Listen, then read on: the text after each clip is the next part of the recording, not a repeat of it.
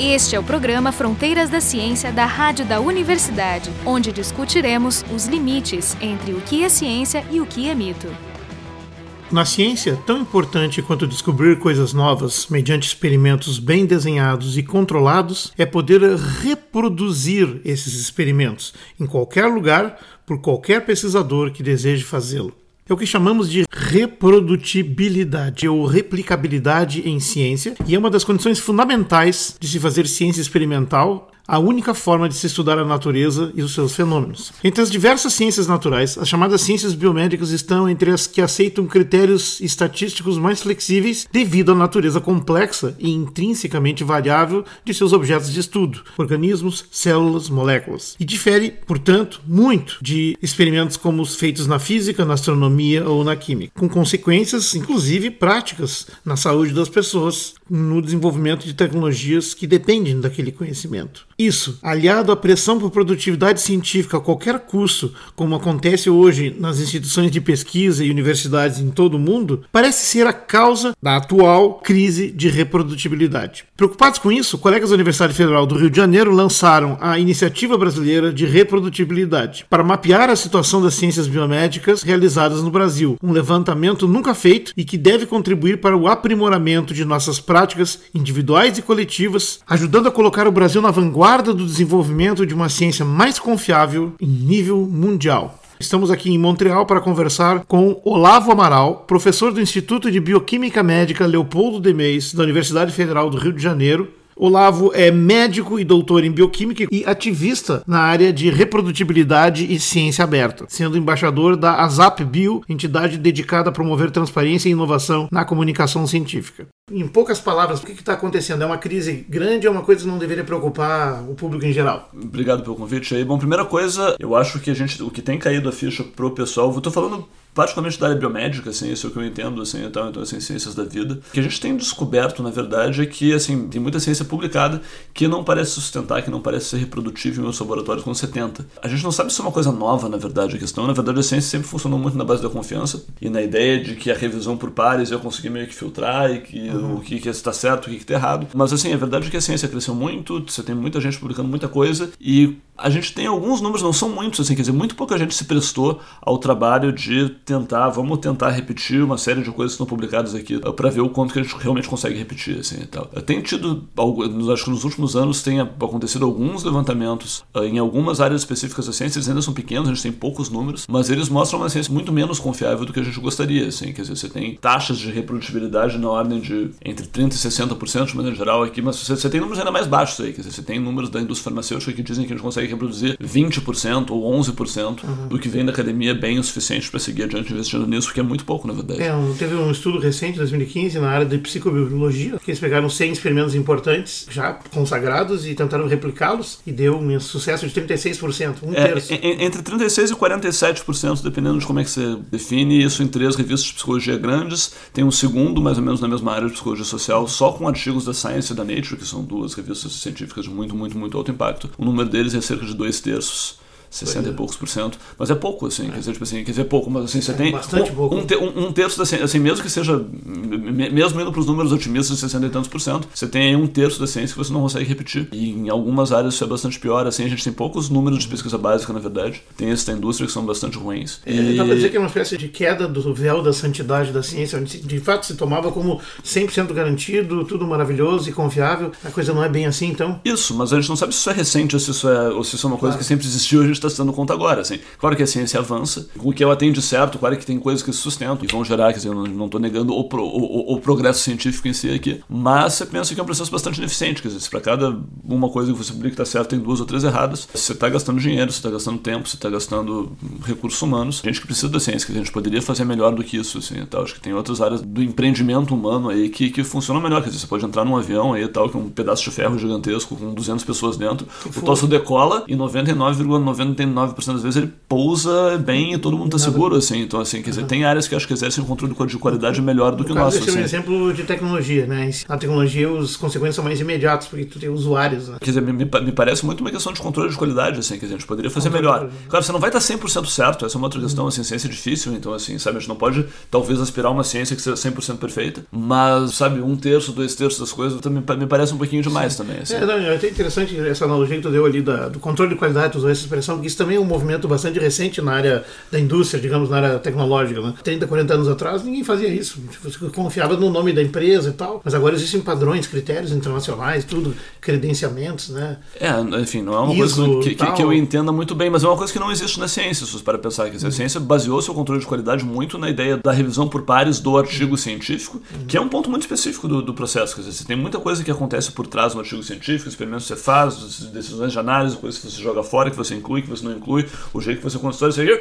E todo controle de qualidade está num ponto só, assim, quer dizer, em termos de ciência de controle de qualidade, isso é ruim. Se você está tá produzindo um carro, você não espera o carro ficar pronto para depois ver se ele. Tipo assim, você vai ter controle de qualidade em cada ponto do processo, em cada peça, em cada. Você tem um controle de qualidade que é distribuído, digamos assim. Sim. E o nosso está muito concentrado num ponto só, assim, e que na verdade acaba induzindo que esse ponto só, que, tipo assim, que os cientistas que estão trabalhando tentem deixar esse ponto só, que é o artigo científico, da maneira mais bonita e sem arestas e, sabe, com a história mais perfeita, nova, cheia de impacto que eles conseguem fazer. Mas isso às vezes acaba gerando um incentivo negativo para você deixar de fora aquilo que não cabe bem na sua história, experimento que não deu certo, vai para baixo do tapete. E acaba que o artigo científico acaba virando um pouquinho tipo um perfil de rede social, assim, não é que ele seja mentira, mas ele não é exatamente verdade. Tipo assim, sabe, tem três fotos do seu perfil do Tinder, elas são suas, geralmente, assim, salvo se você for um psicopata, mas geralmente elas são as melhores três fotos das três mil que você tirou no ano, né? Então, uhum. assim, por mais que as pessoas não mintam, também isso aqui é uma versão filtrada da realidade. Todo mundo assim, é lindo então. maravilhoso. Isso, isso todo experimento é lindo maravilhoso e, e, você cria uma estética que é ruim, assim, porque na verdade você está começando na ciência e você vê, poxa, aquilo vai tudo dar certo para todo mundo, menos para mim. Aqui, eu tô remando aqui, meu experimento varia, não sei o que, mas provavelmente talvez você esteja certo aquilo ali aqui é maquiado. Assim. É um pouquinho tipo outdoors com modelos sem rugas. A ciência tem muitas rugas, é um Sim, processo difícil. A estatística serve para isso, na verdade. Então, assim, serve para tentar controlar essas rugas, mas você tentar tirar, maquiar as rugas de fora, você acaba gerando uma coisa que não é real, né? Esse tema é importante porque ele também tem caído muito na mídia. A mídia, quando cobre isso, gosta de cobrir de uma forma assim escandalosa. Pergunta assim: conseguir reproduzir experimentos significa que tudo isso aí foi fraudado? É desonesto ou não? Certamente não, assim. Acho que isso é uma coisa que a gente tem que tentar deixar claro também, é assim, se não tem uma crise de. De honestidade.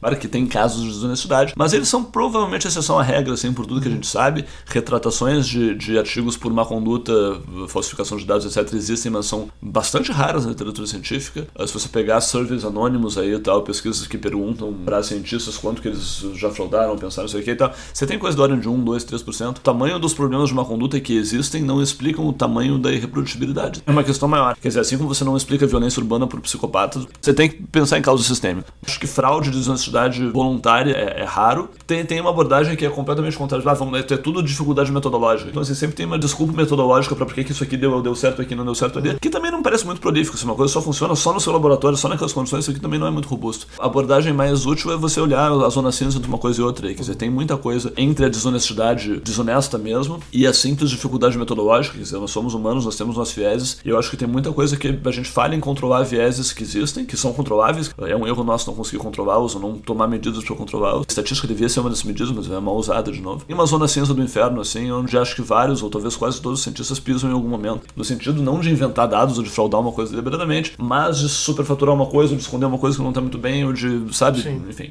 Muito bem, então para contextualizar esse problema, porque está parecendo muito distante talvez da realidade de muitos ouvintes, a gente começar então um pouco atrás. Por que, que, a ciência usa estatística? A estatística é uma ciência relativamente recente. O uso maior da estatística na ciência data aí do início do século XX, período entre guerras ali e tal. Na verdade, a gente sempre fez estatística informal. Você sabe que nem tudo se repete, que existe variabilidade, você tem que fazer duas, três, quatro, cinco vezes uma coisa para se convencer disso. A objetivação disso aqui, quer dizer, quantas vezes você tem que fazer uma coisa para realmente se convencer ou quão convencido você tá, matemática em cima disso, é uma coisa que a gente usa aí e tal, um, um pouquinho menos 100 anos aí e tal, né? É muito recente. Curiosamente, eu gosto de dar uns exemplos. O início dela se dá nesse período antiguerras, como tu dissesse, e um dos responsáveis era um cervejeiro, eu... né, que trabalhava na Guinness, né, o William Gossett, que foi o cara que criou o índice T. O teste né? do Student. Ele é o Student, pseudônimo dele, né? Mas enfim, eu gosto sempre de pensar que tudo começou numa cervejaria. Mas não começou ali. Foi uma confluência de, de análise. É, já tinha... o Fischer já estava elaborando isso o também. Fischer era mais ou menos da mesma época, o Pearson um pouquinho antes, seria, tu tem aí entre o finalzinho do século XIX e esse período entre guerras. Cientistas realmente começaram a adotar isso aí, normal de se usar em biologia, psicologia, lá pelos anos 40. Nós gravamos uma série de programas com o Francisco Salzano, um pouco antes do falecimento recente dele, que é uma pena, contando a história da evolução da genética. Ficou claro isso aí, exatamente quando começou a se estudar populações e suas variações, e que a estatística começou a ser importante, meio que elas evoluindo juntas. E aí a palavra população é importante, porque de alguma forma os dados na natureza, eles não são repetidos mecanicamente, eles variam. E aí é necessário tratar esses números. Eles variam, mas existem padrões. Na verdade, a questão é justamente você conseguir diferenciar o que é padrão do que é ruído. Na verdade, estatística, como a gente usa em biologia, tem muito a ver com identificar coisas que seriam improváveis de acontecer por acaso. E poder estimar, vai encontrar se tu for procurar de novo. É, mas esse número a gente não tem, assim, não tem conta para isso, assim. Então, assim, a estatística frequentista que a gente usa, que é de novo a estatística do Fisher lá e tal, dos anos 40, 50, fundamentalmente consegue, assim, em assumindo-se uma determinada distribuição que você aleatória, qual é a chance disso aqui acontecer por acaso. Uhum. Então, sabe, se eu jogar uma moeda para cima, ela cai cara 50% das vezes. Então, isso é um P de 0,5. Se eu jogar duas moedas para cima, a chance de duas caras acontecerem é 0,25. Então, assim, a gente lida com essas probabilidades, sabendo-se a distribuição aleatória de alguma coisa. A da moeda você conhece, é 50-50. Você consegue pegar um, um, determinado conjunto de dados e dizer, poxa, aleatoriamente, simplesmente, se não tivesse padrão nenhum aqui, se o que eu estou fazendo no experimento não tem efeito nenhum, a chance disso aqui acontecer é alta. Pô, não dá para dizer que isso aqui não seja só ruído ou só por acaso, versus a chance disso acontecer é muito baixa. Se você agora chegar aqui na minha frente e jogar 10 moedas para cima e as 10 darem caras seguidas assim e tal, o que é uma chance da ordem de, sei lá, é muito 0,0, eu vou achar, pô, tem alguma coisa de errado com a moeda.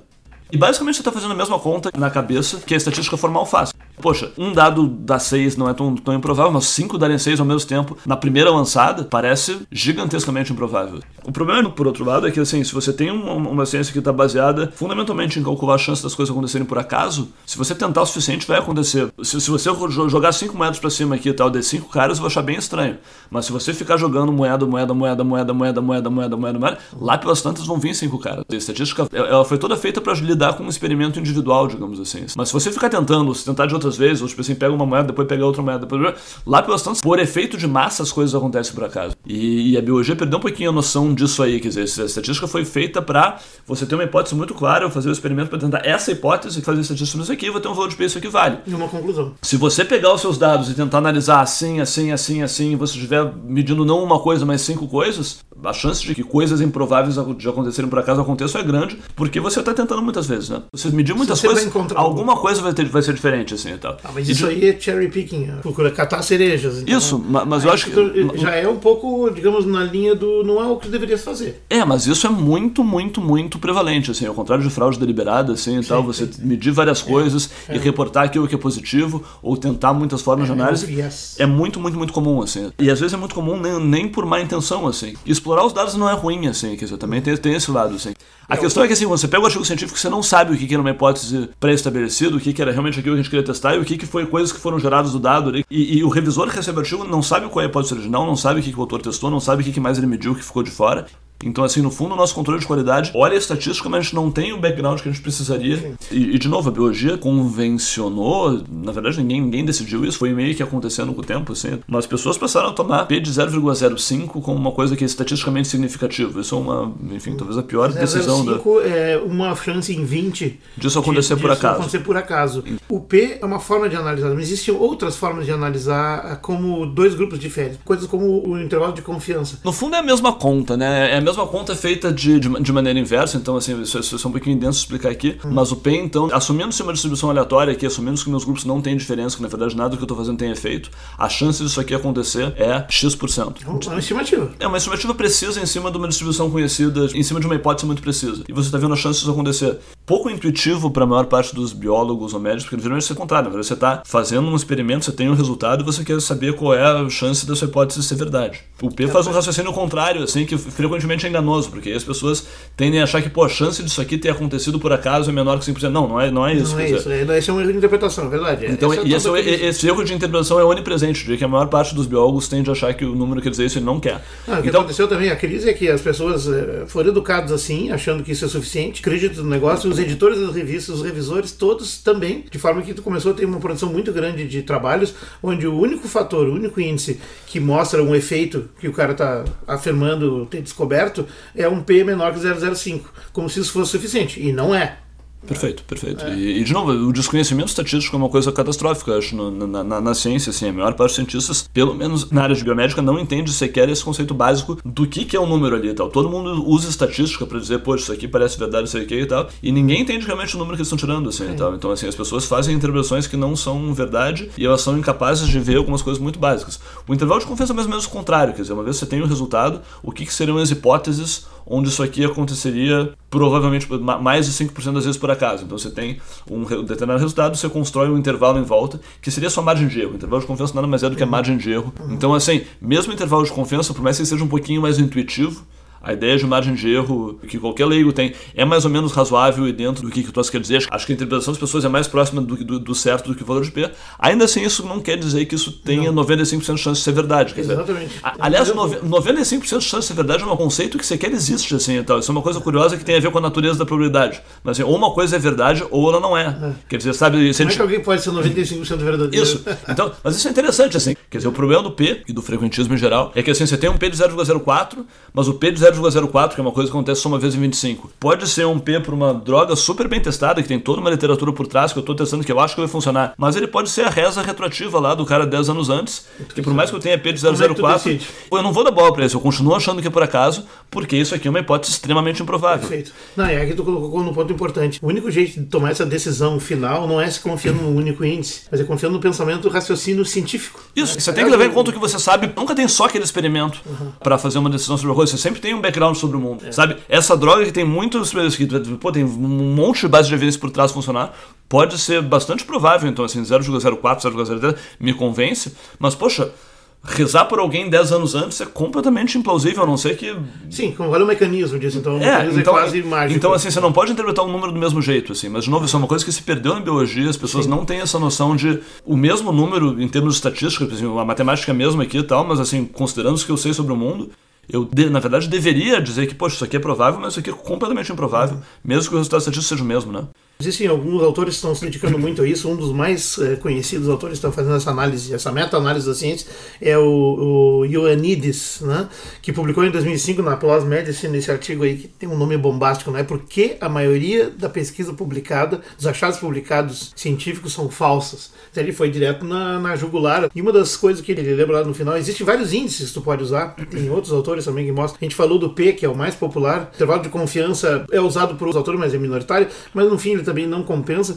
Uma análise um pouco mais séria é utilizar, já que tu quer um índice, as pessoas gostam de índice, o tal do tamanho do efeito, que pode ser medido de várias formas, por exemplo, o índice de Cohen. O tamanho do efeito é assim: dois grupos têm um dado lá que na média é muito parecido, mas e levando em conta a dispersão, né, a variação, o erro né, em cada medida, tu faz a análise estatística e dá um P menor que 0,05. Então diz, pô, eles são quase iguais, mas é significativo, então eu tenho efeito. Mas se tu olhar bem, é um efeito muito fraco, muito chongas. Né? É, isso... Então, mas assim, às vezes tu tem um efeito, esse grupo dá 2 e esse dá 20. Bom, aí não tem conversa, eles são realmente diferentes, o tamanho da diferença é grande, e óbvio que o P tem que ser de acordo, vai ser um P bem pequenininho. Essa é outra limitação da estatística, né? A estatística não se propõe a ver tamanho de diferença, ou tamanho de efeito. Não, tu... A estatística se propõe a ver o quão improvável ou improvável de, de, disso acontecer por acaso, assim, quer dizer, na verdade. Só isso. É, e, e depende do modelo que tu tá usando também.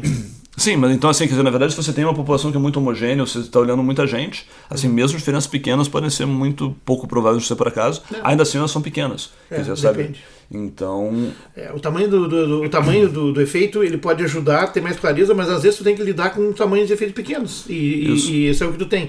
Então, mas uma das conclusões que um desses autores coloca eu gosto muito é assim: ó, nenhum índice numérico único deveria substituir o raciocínio científico. No fim, o que vai contar é tu juntar esses números, esses índices todos, mas também ah, se ele é viável, se ele faz sentido, se ele é consistente com conhecimento prévio, se ele é lógico, se ele tem uma explicação causal sensata ou ele é uma coisa mágica. Tipo o teu exemplo da reza retroativa, que seria um exemplo extremo. É, a complicação é que isso não tem matemática para fazer isso, entende? Assim, e isso tem uma subjetividade inerente ao processo, uhum. assim, e tal. E claro, subjetividade também abre a muitos vieses, assim, porque você pode dizer, não, isso aqui é improvável que o nosso sabe, e aí você, independente do, do, da, da evidência que você tenha, você começa a dizer, não, mas isso aqui é improvável. Então, assim, você pode cair numa coisa meio dogmática pelo Sim. outro lado, mas assim, tão ruim quanto a subjetividade pura, sem olhar evidência, é também essa coisa de fazer estatística e tomar isso aqui sem nenhuma convicção prévia, assim, então, uma coisa tão absurda contra a outra. Você tem que ficar no meio do caminho. Tem maneiras de tentar formalizar um pouquinho mais, sabe? Se você. Isso é toda a lógica bayesiana. Do ah. Thomas Bayes. Se você chutar uma probabilidade a priori pro seu experimento, assim, poxa, eu acho que isso aqui tem uns 20% de chance de funcionar. E, o que é sempre um chute, porque você não sabe antes de fazer o experimento. Nunca. Você consegue usar o resultado da sua estatística aqui e tal, e chegar numa probabilidade a posteriori. Depois desse experimento, eu achava que tinha 20, agora eu acho que tem 60. Você pode, inclusive, usar o valor de P para chegar nesse número. E o experimento tem, dizer, você tem que. É, é interessante fazer essa conta, ela é formalizável, mas ela está baseada numa coisa que é um chute no início, assim, tal. Esses 20% aqui e tal, só existe na minha cabeça. E boa parte dos estatísticos que são frequentistas, na verdade, nem, nem acreditam que você pode falar de probabilidade na sua cabeça, porque isso é uma coisa que não existe no mundo. Então, assim, os bayesianos são, são minoria em termos da estatística, mas me parece que é, uma, que é um approach melhor, assim, você não pode perder completamente a, a sua. Porque, cara, os seus 20% não são a sua cabeça louca que resolveu que 20%. Eles são 20% que você sabe, que sabe, você sabe algumas coisas sobre o mundo.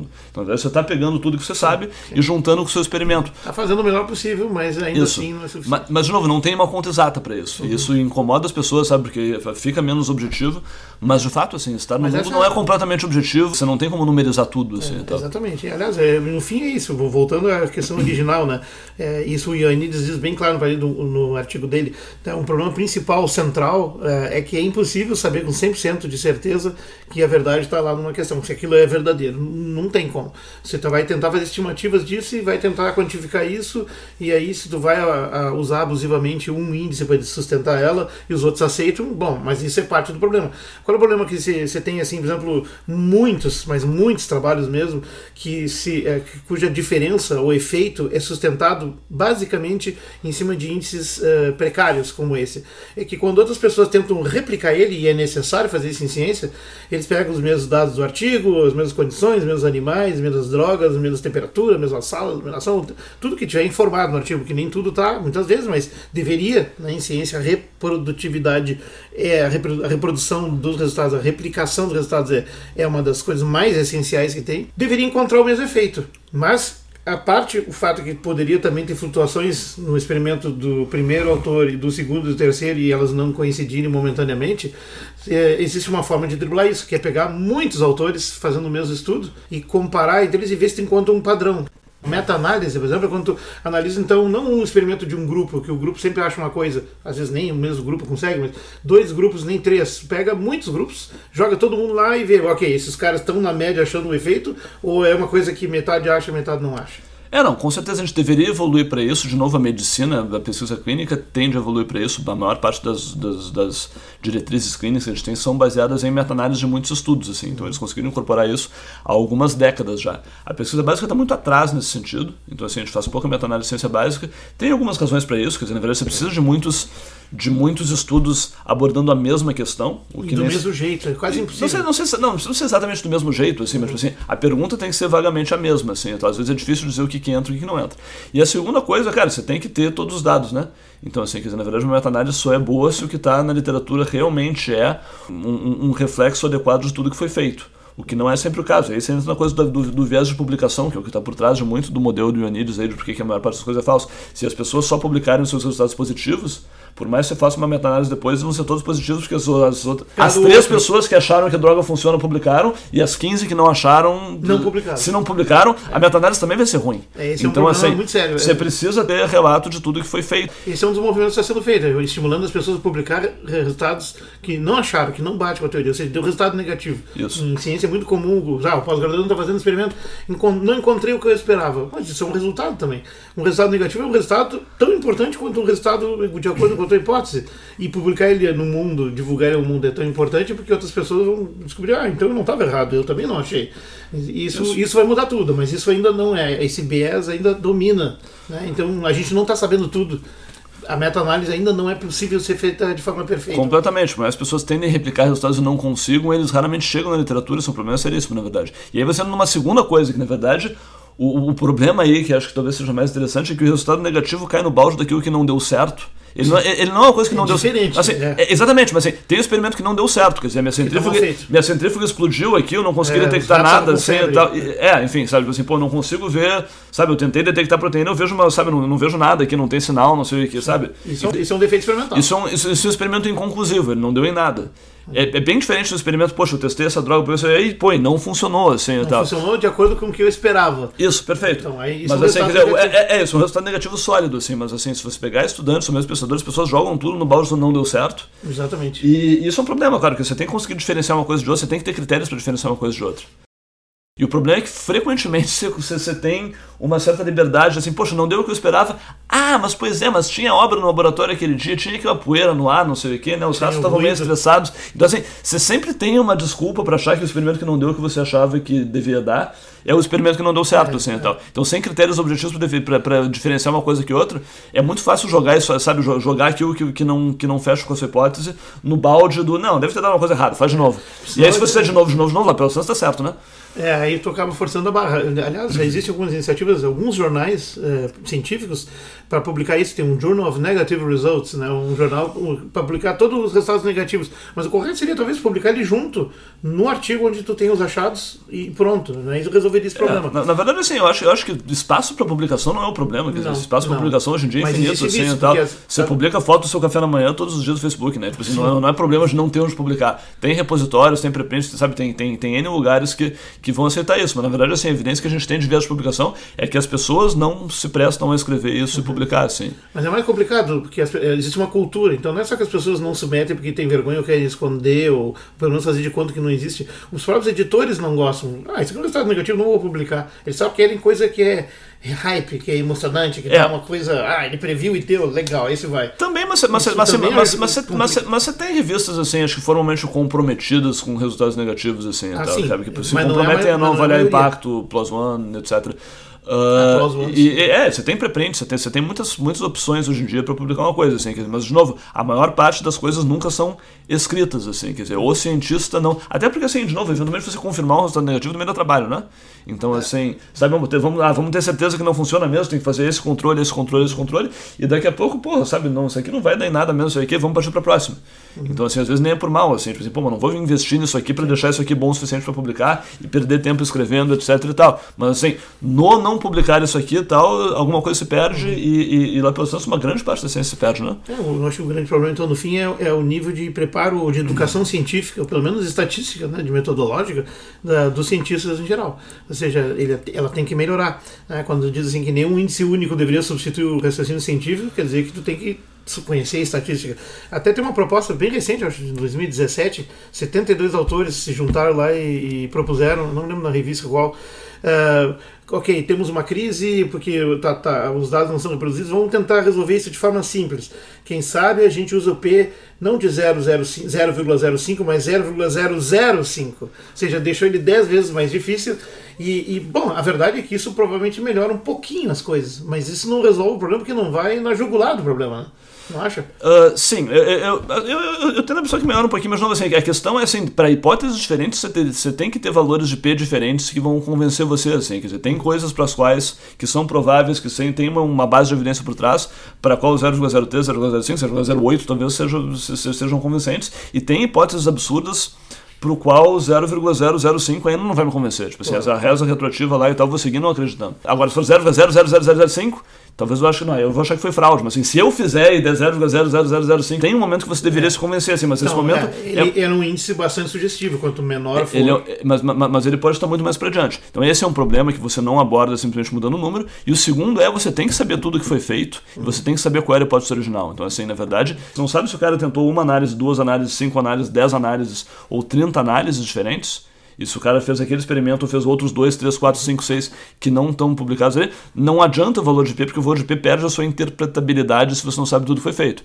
Então, assim, para a estatística fazer sentido como a gente faz hoje em dia, você tem que ter uma ideia exata do que é a hipótese a priori. Tem um movimento na clínica que isso funcionou, assim, de pré-registrar o que, que você vai fazer. Assim, Primeiro então. dia você vai fazer e depois segue estritamente Isso, e não então, tem como se, se- mudar se você de quiser, se, se você quiser registrar um ensaio clínico hoje em dia, uh, nos Estados Unidos ou no Brasil, assim, você tem que colocar publicamente lá e tal, sabe, sabe que fazer isso aqui, vai comparar isso aqui com isso aqui, a gente vai analisar sim. Então, eu queria agradecer, nós conversamos aqui com uh, o Olavo Amaral, é, colega da Universidade Federal do Rio de Janeiro, que está trabalhando nesse campo fascinante da metaciência, além de ele ser também ele, um farmacologista da memória, vamos dizer assim. A gente quase não faz farmacologia da memória, mas a gente tem realmente, na verdade, nos é, últimos cinco anos né? a gente entrou de cabeça na história de reprodutibilidade. A gente tem nesse momento uma iniciativa para estimar a reprodutibilidade da ciência biomédica brasileira.